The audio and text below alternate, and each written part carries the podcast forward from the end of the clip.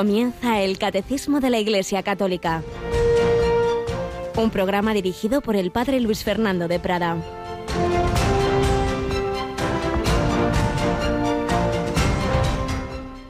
En verdad os digo que antes pasarán el cielo y la tierra que deje de cumplirse hasta la última letra o tilde de la ley.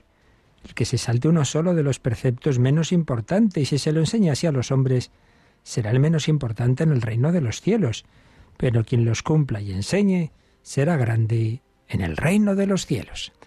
Alabados sean Jesús, María y José. Muy buenos días. El Señor nos llama al reino de los cielos. ¿Qué es el reino de los cielos? Pues que Dios reine en nosotros. Los cielos es una manera hebrea de no mencionar a Dios, pero es Dios, en definitiva, y su reino es que Él reine, que Él reine en nosotros. El reino de Dios es Jesucristo en esa humanidad totalmente reina Dios porque es la persona divina y el sujeto de esa humanidad es el Espíritu Santo que llena totalmente su alma. El reino de Dios se cumple en María, esposa del Espíritu Santo. Y el reino de Dios se cumple en nosotros tanto cuanto nos dejamos gobernar por Dios, nos dejamos mover por Él. Por eso, cuando el Señor habla de estos mandamientos, de la última letra tilde de la ley, no hay que entenderlo en un sentido legalista, como si fueran normas, como tantas hay en nuestros modernos estados y administraciones que no puede uno ni respirar ni mover un dedo sin que haya ya algo mandado. No, no va por ahí, sino que es la expresión de cómo estamos hechos. Simplemente la ley expresa, mira, tú tienes esta naturaleza humana y sobrenatural, cuando hemos recibido la gracia de Dios, a la cual le viene bien para crecer esto o le viene mal para para quedar herida y ir hacia abajo, lo contrario. Es como un médico que te da una serie de indicaciones. Pues fíjate, cosas me manda el médico, hombre. Es que sabe que eso te ayuda a estar bien o al revés. Y por eso, si uno no cumple esas prescripciones médicas y vuelve y el médico dice, ay, qué mal le veo, pero, pero no ha hecho usted caso que le dije. Pues no, no, es que usted me manda muchas cosas. Es que qué mala idea decirme que estoy mal, pero oiga, si simplemente es la consecuencia de lo que usted ha hecho o dejado de hacer. Fiémonos del Señor. Su ley no es una ley oprimente para fastidiarnos la vida, sino todo lo contrario, para darnos la plenitud, para sacar lo mejor de nosotros mismos. Cada cuaresma hay que pasar esa ITV cada cuaresma como tiempo especial del año. Realmente, con toda frecuencia, todos los días por la noche, nuestro examen de conciencia, la confesión frecuente, para pedir al Señor luz, Señor, en que no te estoy haciendo caso, ayúdame a dar el siguiente paso. Estamos siempre en camino, nunca llegamos a ese ideal, pero lo importante es eso, ir caminando, ir ir dando esos pasos. Bueno, pues esos pasos queremos dar y lo hacemos también apoyados en los santos, los santos ya canonizados y tantas otras personas que, que van dando pasos también y que son testimonio. Y tuvo mucho eco todo lo que contamos ayer de esta niña que moría el domingo con 10 años, Teresita. Luego mm, podremos escuchar el, el audio de, de, una, de una abuela de un niño que también falleció hace años y que nos contaba cómo vivió ese, ese momento y cómo lo que le ha hecho pensar lo que, lo que ayer comentábamos. Y entre los santos que ya estamos seguros de, de, su santidad, después de la Santísima Virgen María, va San José. Tenemos un día más a Yolanda. Buenos días, Yoli. Muy buenos días, Padre. Bueno, pues seguimos con las meditaciones del Padre Santiago Arellano para preparar nuestra consagración a él. La hacemos hacia las doce y veinte, pero es que ya estamos a nueve días de la solemnidad de San José y eso implica que vamos a rezar todavía más a pedir su intercesión, ¿verdad? Pues sí, le necesitamos mucho y le vamos a encomendar también en esta novena de San José que comienza hoy miércoles y la vamos a rezar pues después de las oraciones de la noche, hacia las once menos diez de la noche, las diez menos diez en Canarias.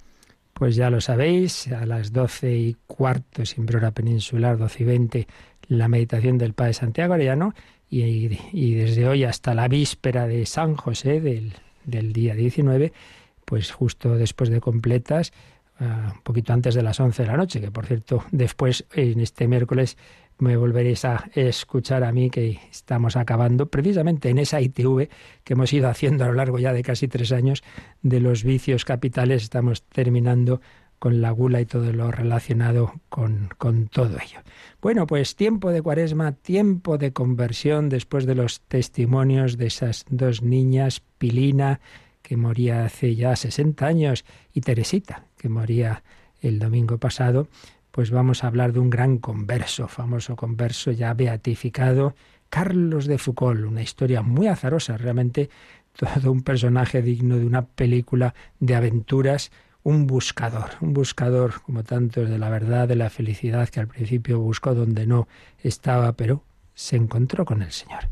Pues vamos a comenzar a hablar de este hombre, el hermano universal, que los últimos papas han destacado, que el Papa Francisco nos lo ha mostrado también como ejemplo de, de, alguien arraigado totalmente en la fe católica, pero a la vez con esa actitud de diálogo y de, y de fraternidad con los hermanos musulmanes, de donde vivió los últimos años de su vida y donde murió, en ese contexto cultural y religioso, dando testimonio de Cristo en la soledad, en circunstancias difíciles y de hecho pues murió pues bueno ante una banda de, de forajidos sabía que era peligroso donde estaba pero no se quiso ir de allí siguió con sus hermanos hasta el final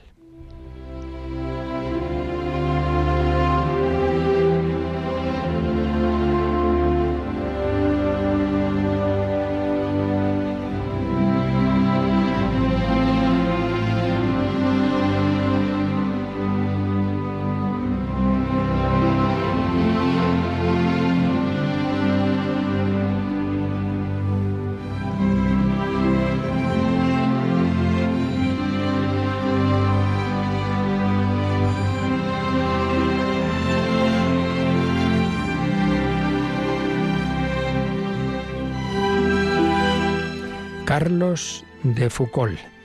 Recogeremos diversos rasgos de su vida, de lo que está publicado por en, una obra que dirige el padre eh, Martínez Puche y concretamente lo relativo a Carlos de Foucault lo escribe José Luis Vázquez, pero lo iremos completando con otros textos. Lo importante es que recojamos algunas enseñanzas que Dios nos ha querido dar a través de, este hombre que tuvo una conversión el 29 o 30 de octubre de 1886 que cambió su vida. Carlos de Foucault había nacido en Estrasburgo el 15 de septiembre de 1858, en el seno de una familia rica y cristiana. Pero desde los seis años conoce lo que es ser huérfano de padre y de madre. Y como tantas veces lo hemos comentado, es un rasgo que vemos en muchos santos que han perdido a su madre o incluso a sus padres y, cómo, bueno, pues el Señor no por eso ha dejado de guiarles. Como consecuencia de esa orfandad se va a vivir con su abuelo, el coronel Morlet, que lo quiere con ternura. Van a tener una profunda relación abuelo y nieto de su abuelo recibirá los dones de la simpatía y de la generosidad, el amor por la familia, por el país y también el amor al estudio, el silencio y la naturaleza.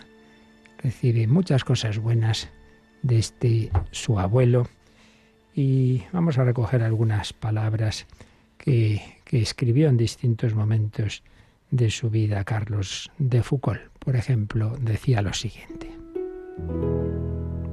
Dios mío, todos tenemos que cantar tus misericordias. Hijo de una Madre Santa, aprendí de ella a conocerte, a amarte y a rezarte. ¿No fue mi primer recuerdo la oración que ella me hacía recitar por la mañana y por la noche?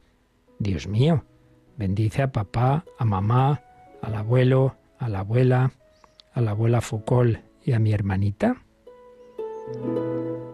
A veces pensamos que lo que se ha sembrado de niño y luego ese niño se aleja de Dios, como hizo Carlos de Foucault, se pierde, ¿no? Fijaos, cuando él se convierte, recuerda aquello, recuerda de muy pequeñito esa oración. Tú enséñalo a tus hijos, siembra esa semilla de amor, de oración. Papá, mamá y la abuela, como decíamos antes, mueren en 1864. El abuelo se lleva consigo a los dos niños, que son Carlos, que tenía seis años, y María, que tenía tres. Siempre admiré la nobleza lúcida de mi abuelo, cuya infinita ternura rodeó mi niñez y mi juventud con una atmósfera de amor, cuya calidez siempre recuerdo con emoción. Importante ese amor, ese cariño, que no quiere decir el consentir caprichos sin más, no, unir la enseñanza de, lo verdadero, de lo bueno, la rectitud, con la ternura, con el amor, con el cariño. El 28 de abril de 1872, Carlos hace su primera comunión y su confirmación. Recibe unidos esos sacramentos de la iniciación. Por tanto, de momento, todo iba en la línea de la educación cristiana. Pero, como tantas veces ocurre, cuando va creciendo joven en un mundo donde ya había mucho laicismo, en un mundo sin Dios, se va apartando de la fe, como tantos jóvenes lo han hecho y lo hacen en nuestros días.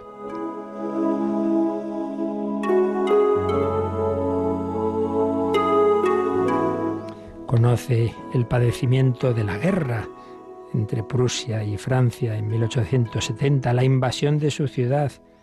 Con su familia se refugia en Nancy, donde prosigue sus estudios. Allí, con gran fervor, es donde realiza esa su primera comunión, sostenido por la fe de su familia. También hay otra, un, otro familiar que influirá mucho, a la que admiraba mucho una prima, María. Luego volveremos a hablar de ella. En 1874 se matricula en Santa Genoveva de París, viviendo en régimen de pensionado en los jesuitas. Pero ya llega a los 16 años y podemos decir que ahí ya ha perdido la fe.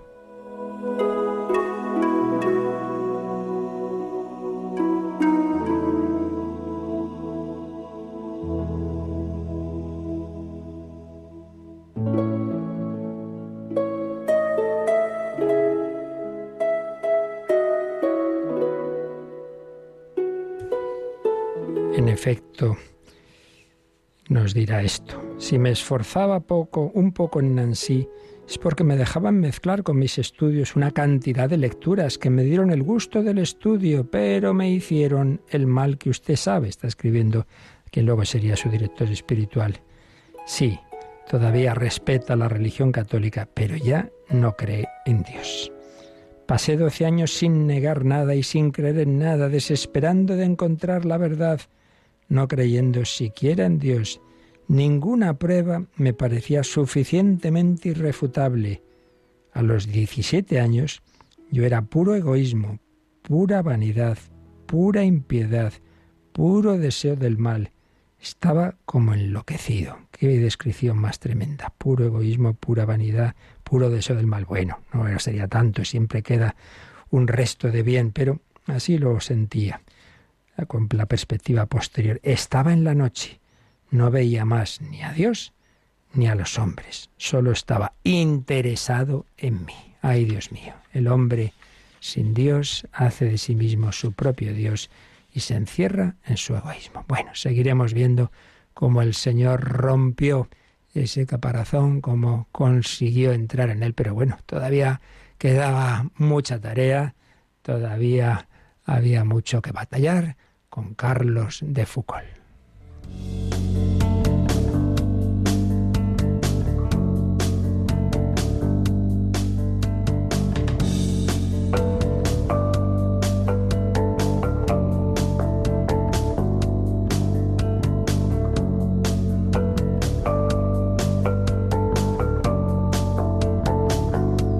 Y ya veremos que fue decisivo en su conversión volver a los sacramentos de la penitencia y de la Eucaristía, aunque él le parecía que no tenía fe para recibirlos, pero bueno, ya veremos que no era así. Los sacramentos, el camino privilegiado del encuentro con Dios en Jesucristo. Bueno, pues estamos poniendo los fundamentos de lo que son los sacramentos en general.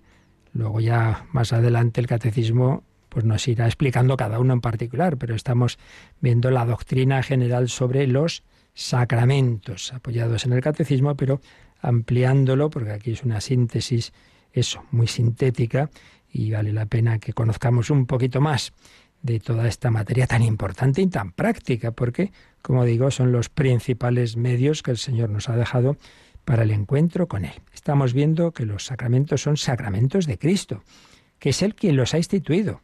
Intentaremos precisar esto un poquito más, cómo se ha entendido, cómo se entiende, sacramentos de Cristo, arraigados en cómo Él actuó en su vida, cómo Dios se ha hecho carne en Jesucristo, cómo actúa a través de su humanidad. Él es el protosacramento. A través de esa humanidad, de esos gestos suyos, de esas palabras, los hombres se encontraban con, con la gracia de Dios, recibían esa gracia. Los misterios de la vida de Cristo, veíamos en el 1115, son los fundamentos de lo que después el Señor resucitado hará a través de la Iglesia, a través de sus sacerdotes, de sus ministros, porque, escribía San León Magno, lo que era visible en nuestro Salvador ha pasado a sus misterios. Los misterios de la, de la vida de Cristo, visibles en su vida terrena, ahora de manera invisible actúan a través de esos misterios que llamamos también sacramentos. Vamos a releer, Yolanda, el número 1116 estuvimos viendo cómo, cómo nos hace caer en la cuenta de que realmente lo que ocurría en esa humanidad de Cristo, lo, lo que salía de su cuerpo, es lo que ahora seguimos recibiendo en los sacramentos. Los sacramentos, como fuerzas que brotan del cuerpo de Cristo, siempre vivo y vivificante, y como acciones del Espíritu Santo que actúa en su cuerpo, que es la Iglesia, son las obras maestras de Dios en la nueva y eterna alianza las obras maestras de Dios en la nueva y eterna alianza. Bueno, vamos a intentar, de una manera muy sucinta y así como a vista de pájaro, pero por lo menos que nos suenen un poquito estas cosas, ver cómo eh, la Iglesia en esa reflexión que ha ido haciendo sobre eh, la actuación del Señor y cómo eso se prolonga en los sacramentos, cómo, digamos, se remontan a Cristo los sacramentos, como lo, lo entendieron los primeros autores, que reciben esa tradición recibida de los apóstoles, sus primeros autores de los primeros siglos, llamamos los santos padres. Fundamentalmente, como ya mencionábamos, hay dos sacramentos que están muy, muy, muy presentes en los evangelios, muy destacados, que son el bautismo y la Eucaristía. Bautismo y Eucaristía, de una manera muy, muy llamativa y donde vemos claramente pues cómo el Señor eh, quiere eh, actuar su salvación a través de, esos medios. Vamos a fijarnos, por ejemplo, antes de, de nada, en un texto muy significativo. ¿Recordáis ese encuentro de Jesús con Nicodemo? Ese fariseo que va por la noche por miedo a que descubran que, él quiere hablar con Jesús, a ver a Jesús. Y entonces, pues le pregunta, ¿no? Rabí, maestro, sabemos que has venido de Dios como maestro, porque nadie puede realizar las señales, los signos. Recordad que hablamos de cómo en San Juan esa palabra signo, por un lado, son milagros, pero ya indica algo que luego para nosotros es el fundamento también de esos milagros que son los sacramentos. Nadie puede realizar los signos que tú realizas si Dios no está con él. Jesús le respondió, en verdad, en verdad te digo, el que no nazca de lo alto, y también se puede traducir de nuevo, no puede ver el reino de Dios. Dice Nicodemo, ¿cómo puede uno nacer siendo ya viejo? ¿Puede acaso entrar otra vez en el seno de su madre y nacer? Respondió Jesús, en verdad, en verdad te digo, el que no nazca de agua y de espíritu, espíritu con mayúscula, Espíritu Santo, el que no nazca de agua y de espíritu no puede entrar en el reino de Dios. Lo nacido de la carne es carne, lo nacido del espíritu es espíritu. No te asombres de que te haya dicho tenéis que nacer de lo alto. El viento sopla donde quiere y oye su voz, pero no sabes de dónde viene ni a dónde va. Así es todo el que nace del espíritu. Bueno, pues aquí tenemos una frase que es clave para entender lo que es un sacramento. El que no nazca de agua y de Espíritu Santo no puede entrar en el reino de Dios. El reino de Dios es que Dios reine en nosotros, Él quiere entrar en nosotros, Él quiere comunicarse, quiere darnos su Espíritu Santo, con el Padre y el Hijo habitar en nosotros. Bueno, pues para eso hay que nacer de agua y de espíritu. Es decir, el agua, el signo sensible, concretamente en el primer sacramento, el sacramento del bautismo, y a través de ese signo sensible, el Espíritu Santo. Aquí tenemos ese modo sacramental de actuar de Dios. Dios nuestro Señor nos da ese camino, así como los que vieron a Jesús, pues eso, tenían, veían, oían, sentían, Nicodemo habla con Jesús. Bueno, nosotros no lo podemos ver de esa forma, pero hay algo también sensible en el modo de comunicarse el Señor con nosotros, que son los sacramentos, que es su palabra, que es la escritura de diversos signos, pero entre ellos hay siete muy especiales. El primero de ellos es este, nacer del agua y del Espíritu Santo. Entonces no es un mero rito simbólico así de recuerdo que hacemos los hombres, como tantos ritos tenemos en la vida social, no, es algo que siendo instituido por Jesucristo tiene una eficacia especial. Bien, esto para que veamos un texto especialmente claro de lo que significa este modo de, actuar del Señor y para que veamos que esto está arraigado en Jesucristo. Pues bien, los santos padres, y volvemos a este tratado que estamos sintetizando, que ya os he mencionado, del padre José Granado sobre los sacramentos, nos recuerda, claro, que ellos, como en general en todos los demás temas, no sistematizan de una manera, hay siete sacramentos, no, simplemente están hablando, están eh, mostrándonos cómo mm, en la vida de la Iglesia eh, se produce ese encuentro con el Señor. Y usan sacramento un sentido muy amplio, los diversos ritos y diversos signos que, hay en la liturgia de la Iglesia. Por ejemplo, la celebración anual de la Pascua, pues es también un, momento importante. Eso quiere decir que esa celebración anual es lo que luego llamaremos un sacramento. No, pero es uno de los signos, es uno de los ritos evidentemente muy importante, ¿no? Como en el mundo oriental van a ser también los iconos o como queda ese otro signo del lavatorio de los pies, será poco a poco cuando se vaya discerniendo entre todos esos signos los que tienen unas características propias, una eficacia muy especial que vamos a llamar sacramentos. Pero siempre pues saben eso que hemos dicho muchas veces, que lo que el Señor nos ha enseñado nos llega por esos cauces, no sólo de la escritura, como el texto que acabamos de recordar del bautismo, sino también por la tradición de la Iglesia, la enseñanza oral y sobre todo por la celebración de la liturgia. Ya San Agustín, por ejemplo, recuerda eh, a su maestro San Ambrosio que había dicho, ¿quién es el autor de los sacramentos sino el Señor Jesús? El Señor Jesús. Entonces los santos padres no empiezan a detallar en qué texto Jesús instituye este sacramento este otro, sino en general se dan cuenta de que todos los sacramentos están relacionados de una u otra manera con el Señor. Pero sobre todo van a hacer el paralelo de la Eucaristía con la encarnación. Esto es clave, esto es clave. Lo que ya hemos dicho muchas veces, los sacramentos y sobre todo la Eucaristía prolongan la encarnación, claro. Si el verbo se ha hecho carne, para nosotros el verbo se hace carne sobre todo en ese cuerpo de Cristo presente en la Eucaristía. En la Eucaristía está presente el Hijo de Dios.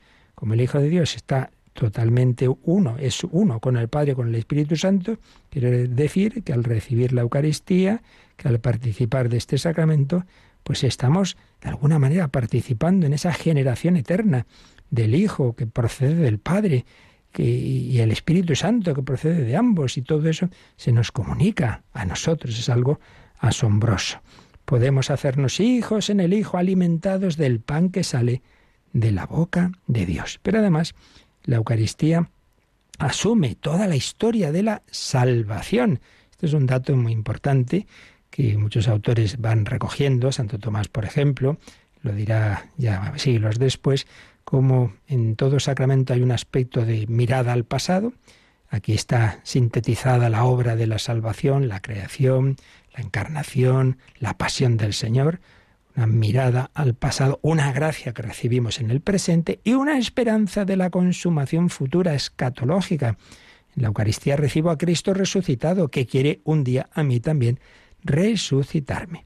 La Eucaristía expande la vida de Cristo al tiempo de la Iglesia Sí, está en el cielo esa, esa humanidad de Jesús, ese cuerpo glorioso que presenta ante el Padre con sus llagas, está intercediendo por todos nosotros. Los santos padres pues enseñan cómo la Eucaristía se instituye cuando la carne de Cristo se plasma como carne gloriosa que entronca con la carne de los creyentes para comunicarles su vida. Se instituyó en la última cena, pero se hace ya eficaz y activa una vez que Cristo ha resucitado. Nosotros no hacemos presente en nuestras celebraciones un cadáver, ojo, no hacemos presente el cuerpo de Cristo muerto, ¿eh?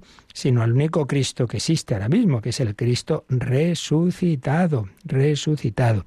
Pero también recordamos que esa Eucaristía se instituyó en una celebración pascual en la que los judíos hacían ese sícaron, esa memoria, memoria objetiva, no un mero recuerdo subjetivo, sino un memorial en el que se resumía, se recapitulaba la, salvación de Dios cómo Dios había salvado al pueblo de Israel de Egipto, cómo nos quiere salvar a nosotros de nuestros Egiptos, de nuestros faraones, es decir, de, nuestros de nuestras esclavitudes, del faraón, del príncipe de este mundo, que es el demonio. La Eucaristía, muy tratada por los santos padres, y el bautismo, y el bautismo, fijándose en ese texto que acabamos de recordar, de que hay que nacer de nuevo, hay que nacer de nuevo. Y también es muy comentado eh, el misterio, la escena del bautismo de Jesús en el Jordán. Obviamente eso no fue un sacramento, Cristo no recibe ningún sacramento, Él lo instituye, pero al, al querer recibir ese bautismo nos está, eh, los santos padres ven ahí como pues todo, toda una escena de un símbolo diciéndonos, eh, el cristiano sigue a Cristo. Cristo quiso recibir el sacramento, eh, perdón, el bautismo de, de Juan, de Juan el Bautista, enseñándonos que también para nosotros ocurre algo parecido a lo que ocurrió entonces. Cristo se pone en la fila de los pecadores como si fuera un pecador más. No, Él carga con nuestros pecados, no porque Él los tenga, sino porque Él ofrece su vida en reparación de nuestros pecados. Y se humilla como si fuera un pecador más. Y entra en el agua.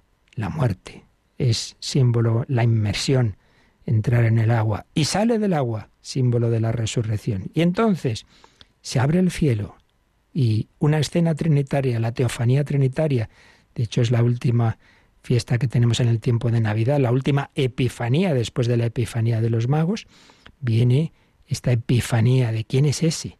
Este es mi Hijo, el amado, el predilecto, voz del Padre, la paloma que significa, representa al Espíritu Santo. Pues bien, en todo bautismo el, de un cristiano, el padre dice, este, este, este niño, esta niña, este es mi hijo, mi hija, muy amado, mi predilecto, desciende sobre él el Espíritu Santo, queda hecho templo de la Santísima Trinidad.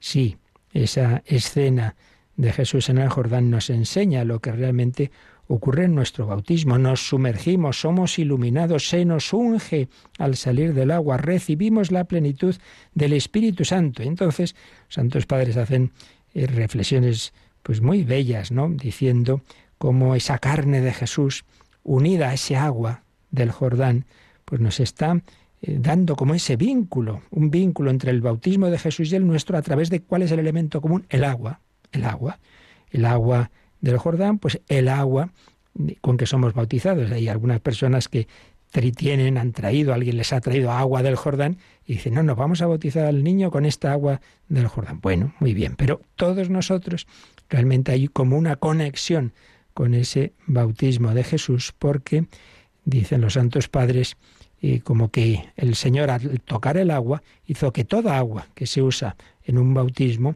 pues viene a ser un, agua que ha sido primero santificada por el contacto con ese cuerpo de Cristo. Por otro lado, Jesús, recordemos que hay un momento en que dice, cuando está mirando hacia, hacia el futuro, hacia su pasión, qué angustia, tengo que cumplir un bautismo. Ya va ahí bautismo a su pasión, a esa inmersión que él va a tener en el sufrimiento y en la muerte. Entonces hay una mirada desde el Jordán a la Pascua, a la Pascua futura, a su pasión y resurrección. Por eso San León Magno dirá que Jesús instituyó el bautismo en la cruz, en este sentido, de que ahí se cumple del todo ese su bautismo. Y también, pues sabemos que se hace sobre el niño que, o adulto que se bautiza la señal de la cruz. Dice San Leomano, el cuerpo del regenerado, del bautizado, se hace así carne del crucificado.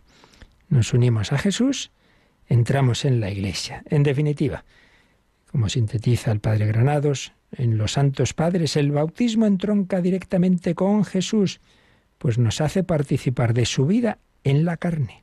El contacto con su cuerpo, por mediación del agua, genera en nosotros un nuevo ser, abierto a la efusión del Espíritu Santo.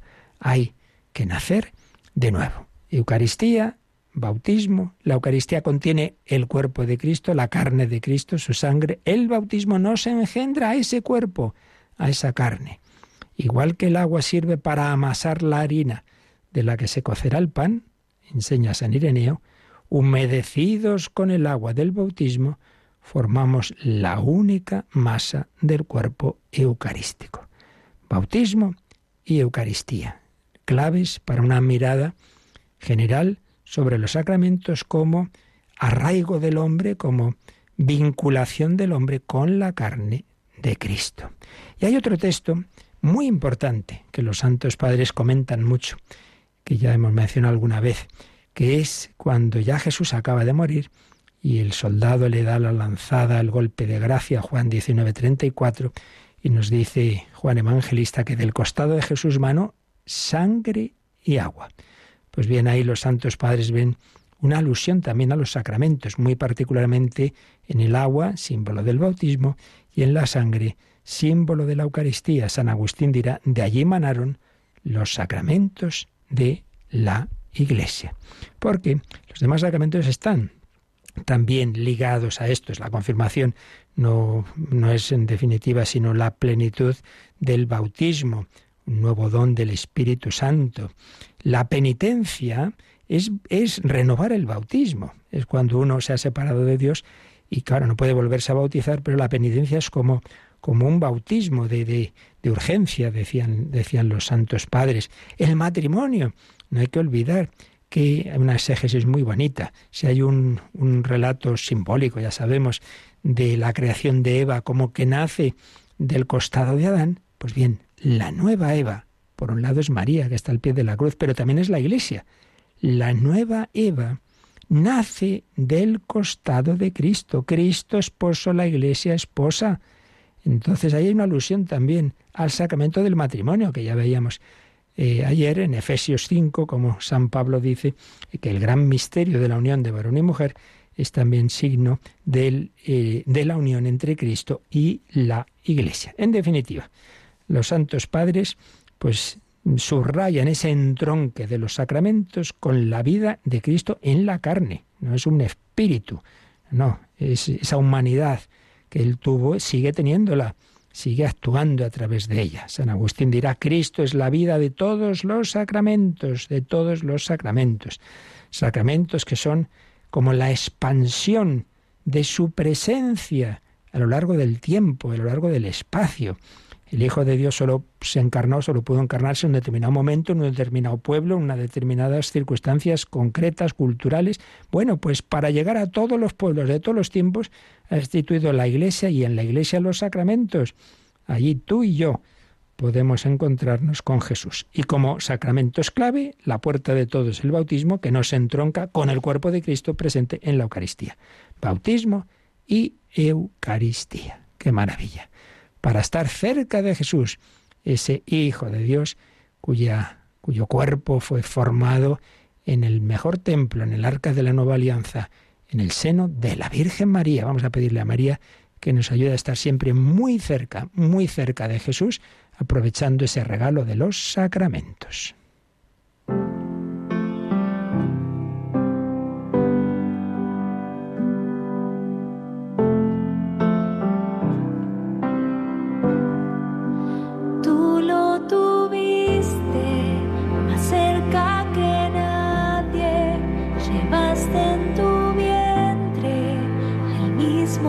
Más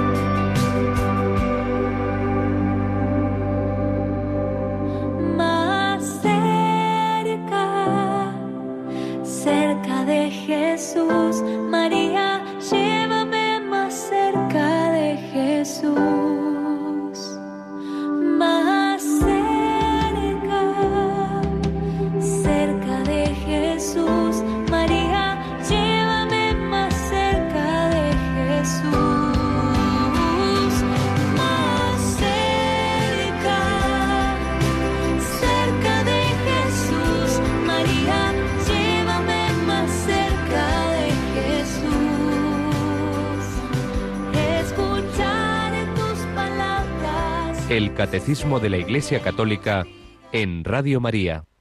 Más cerca de Jesús, más cerca no podemos estar que con los sacramentos, especialmente con la Eucaristía. Hemos hecho así una pequeñita microsíntesis de esas reflexiones de los primeros siglos de los santos padres sobre Cristo y los sacramentos. Y luego ya viene la teología medieval, que intenta organizar ya un poco todas esas reflexiones, sistematizarlas. Aparecen las primeras sumas teológicas, aparecen ya reflexiones eso más más ordenadas los santos padres son más son más digamos reflexiones ah, eh, más que reflexiones no son tratados son homilías son momentos en que tratan de los temas de una manera más dispersa y luego ya pues como suele ocurrir tantas veces se intenta organizar las cosas también de cara al estudio las primeras sumas teológicas como digo bien aquí no podemos detenernos solo decimos alguna cosita tenemos sobre todo dos grandes autores medievales que, que aportan mm, matices a toda esta reflexión. San Buenaventura, gran seguidor de San Francisco de Asís, en esa reflexión que se hace en estos siglos, intentando ya fijarse más en concreto en cada sacramento, en cómo han sido instituidos por el Señor, cuándo, etcétera. Bueno, San Buenaventura pues tiene una curiosa reflexión. Él dice que podemos hablar de, tres etapas en, la, en, la, en los sacramentos. Dice el tiempo de la naturaleza, el tiempo de la ley escrita y el tiempo del Evangelio. ¿Qué quiere decir? Bueno, pues dice como que ya podemos ver de alguna manera que antes incluso de la acción de Dios en Israel hay sacramentos naturales y él pone en primer lugar el matrimonio, y eso tiene mucho sentido, porque es algo que está en la naturaleza humana, pero también pone la penitencia en el sentido de la capacidad de todo ser humano, que cae, que ha caído en el pecado desde el pecado original y en tantos otros pecados, de todo ser humano, pues para arrepentirse, para volver a Dios. Bueno, digamos como, como unos indicios naturales de lo que luego ya será en un sentido mucho más profundo, los sacramentos instituidos por Cristo. Segunda etapa, bueno, pues la, etapa de, la historia de Israel, del Antiguo Testamento. Y ahí habla del bautismo, prefigurado en el paso del Mar Rojo, de nuevo ese, esa salvación a través del agua, de la Eucaristía en cuanto que está prefigurada en el maná, en los panes de la proposición, y del orden sagrado, en cuanto que ya en el Antiguo Testamento, claro, están los sacerdotes, sumo sacerdote, etcétera, etcétera. Y luego ya definitivamente el tiempo de Cristo, los sacramentos del tiempo nuevo, la plena efusión del Espíritu Santo, entonces ahí nos habla de la confirmación, de la unción de enfermos, en cualquier caso. San Buenaventura, como los demás autores, dicen que al menos Cristo insinúa todos los sacramentos, pero se instituyen propiamente ya después que se ha recibido, que han recibido los apóstoles el Espíritu Santo en Pentecostés. Lo que está claro es que o, directamente en Cristo o bien en, esa primera generación apostólica. No hay que olvidar, claro, hay muchas cosas que el Señor les diría a los apóstoles que no están recogidas en los, en los evangelios. Y de hecho se nos dice que cuando Jesús resucita está 40 días apareciéndose a los apóstoles y nos dice los hechos de los apóstoles que hablaron de muchas cosas relativas al reino de Dios, muchas cosas que no sabemos. Entonces no tiene que extrañarnos que haya ahí, pues sin duda, que se hablarían de, de aspectos de esa vida de la Iglesia como perfectamente, muy lógicamente, podían estar también ahí los sacramentos. Pero como sabemos, el gran doctor de la Iglesia eh, de esa época y para siempre, vamos, y que la Iglesia siempre ha considerado como el doctor de los doctores, es Santo Tomás de Aquino. Santo Tomás de Aquino va a insistir sobre todo esta idea que ya hemos dicho desde el principio, de que los sacramentos son una actuación eh, de la humanidad de Jesucristo. Esa humanidad es el instrumento de Dios. Dios ha querido comunicarnos su gracia así. Podría haberlo hecho de otra forma, por lo hecho así, por el ministerio humano de su Hijo.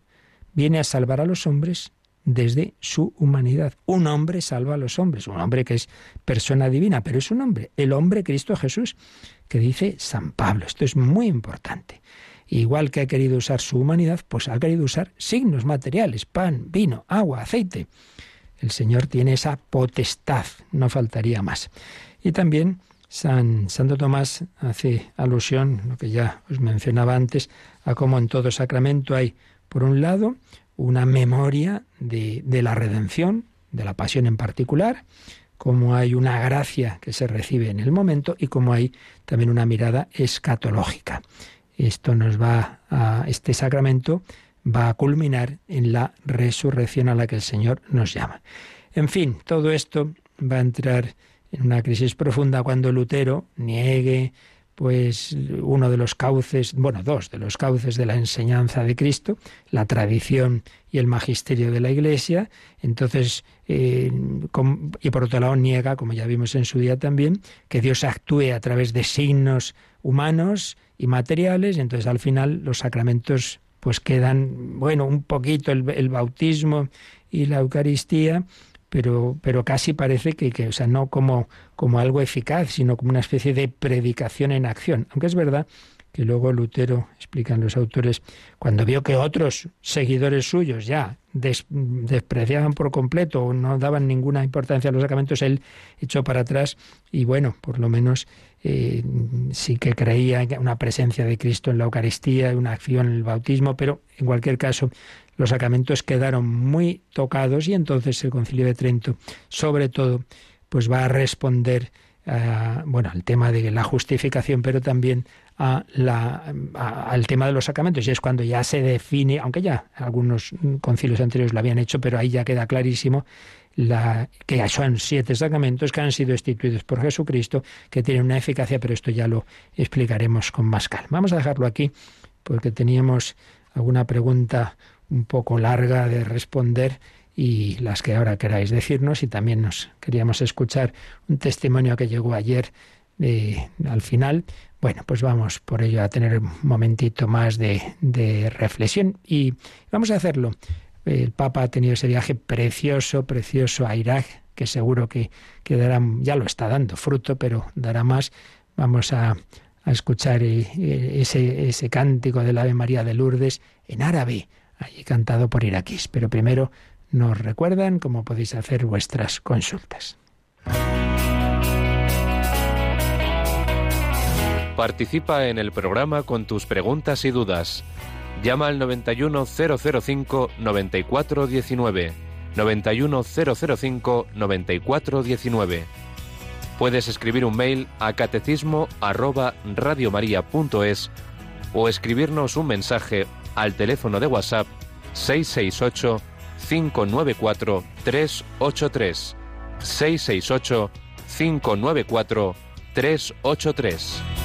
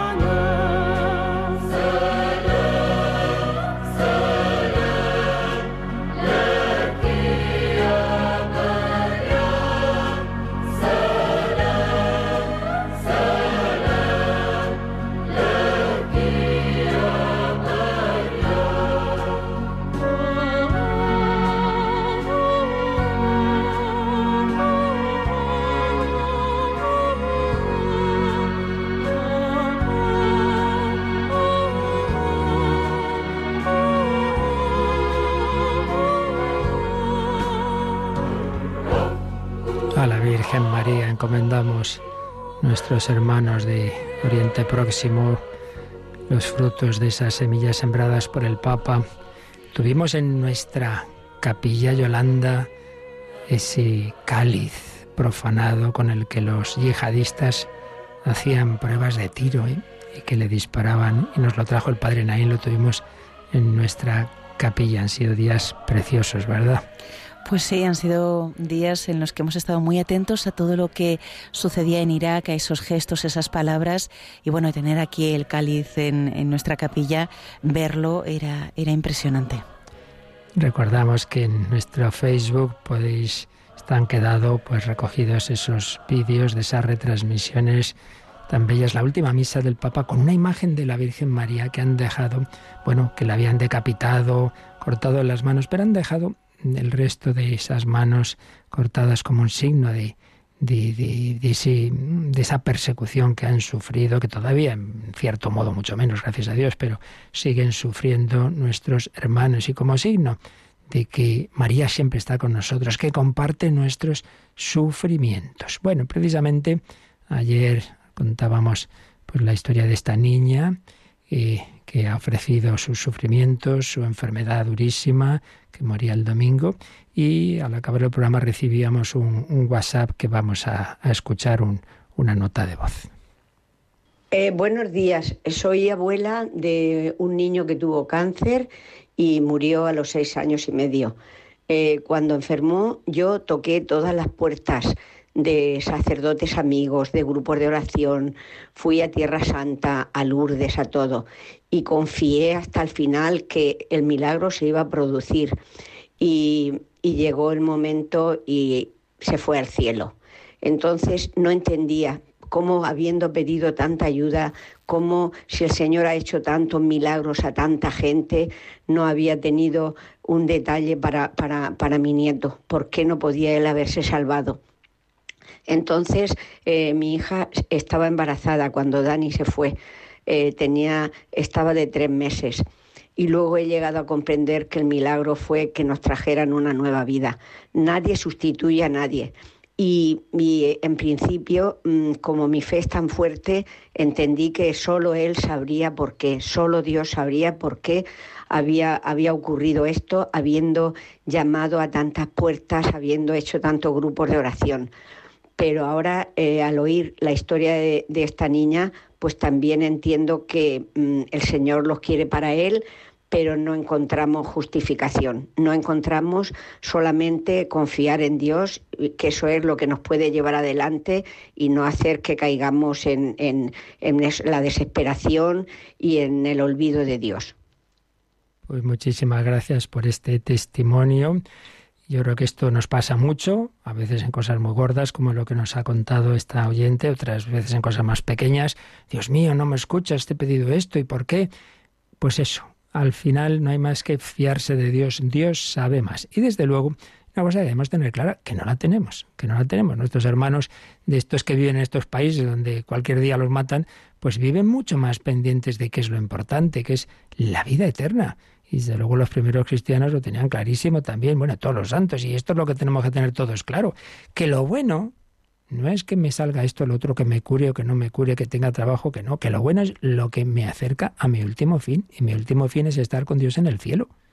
Entonces, lo que nos parece horroroso, el que una persona, y concretamente un niño, y humanamente es muy duro, ¿quién lo va a negar? Yo a veces en estos entierros de este tipo, de cuando están parques y tal, vamos, se me saltaban las lágrimas, ¿cómo no? Porque, porque solo de oír testimonio como el de ayer, pues te, te emociona, claro que sí, pero, pero en definitiva sabemos que ya ha conseguido el objetivo, que, que mejor no puede estar. Y de hecho, en los dos casos que hemos contado recientemente, el de aquella niña que murió hace ya 60 años y el de Teresita, tenían esa luz de Dios de que se iban al cielo y qué, qué maravilla.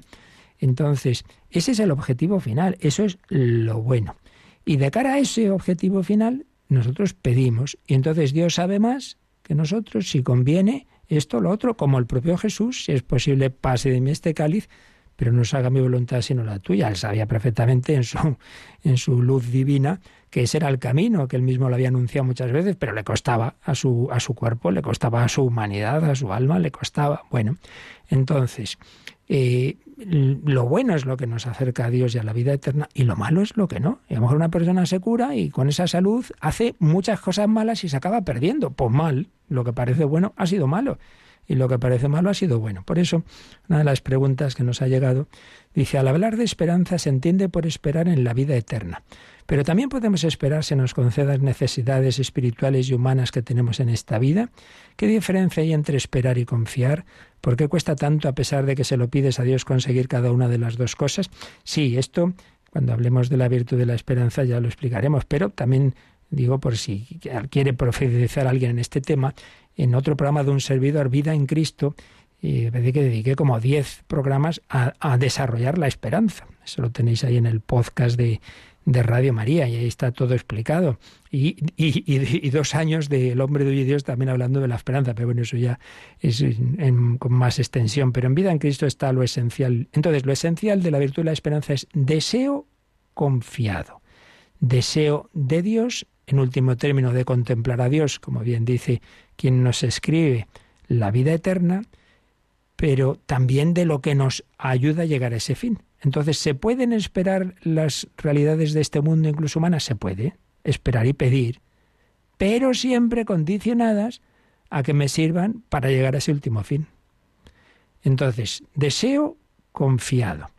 La virtud de la esperanza incluye las dos cosas, que tú desees las cosas buenas y que confíes en que Dios puede darte lo bueno, pero eso, que confíes en que Él sabe más que tú.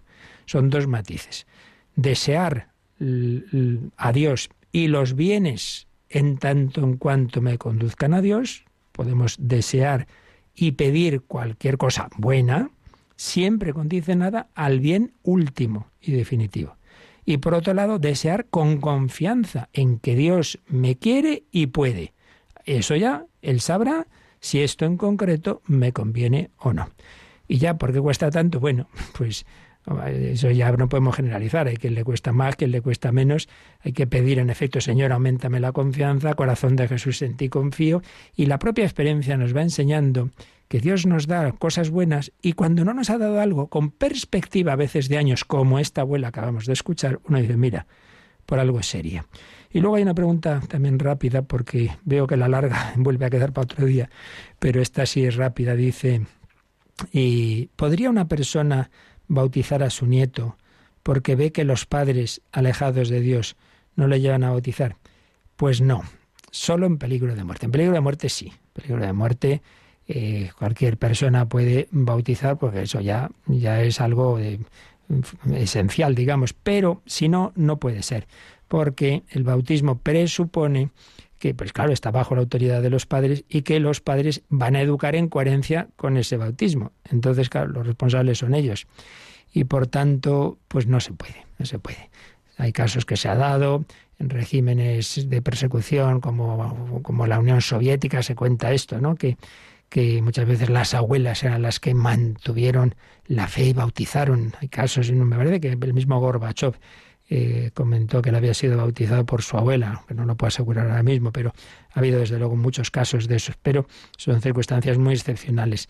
De, como norma general no se puede, tienen que ser los, los padres los que los que si se oponen ellos pues pues habrá que esperar y rezar y que ahora yo conozco casos también ¿eh?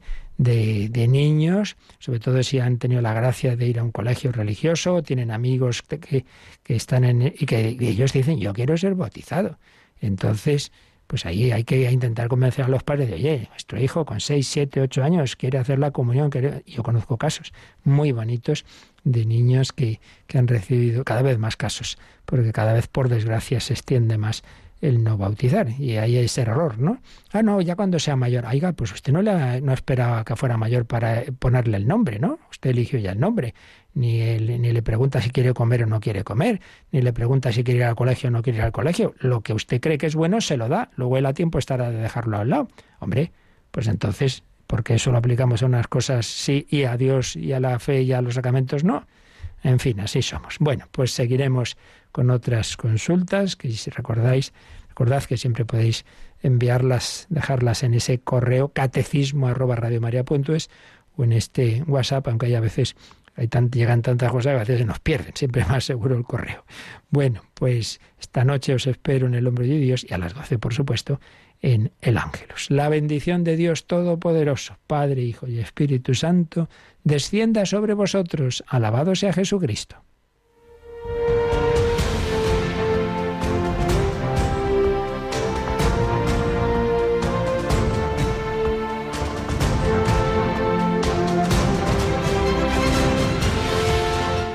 Han escuchado en Radio María el Catecismo de la Iglesia Católica, un programa dirigido por el Padre Luis Fernando de Prada.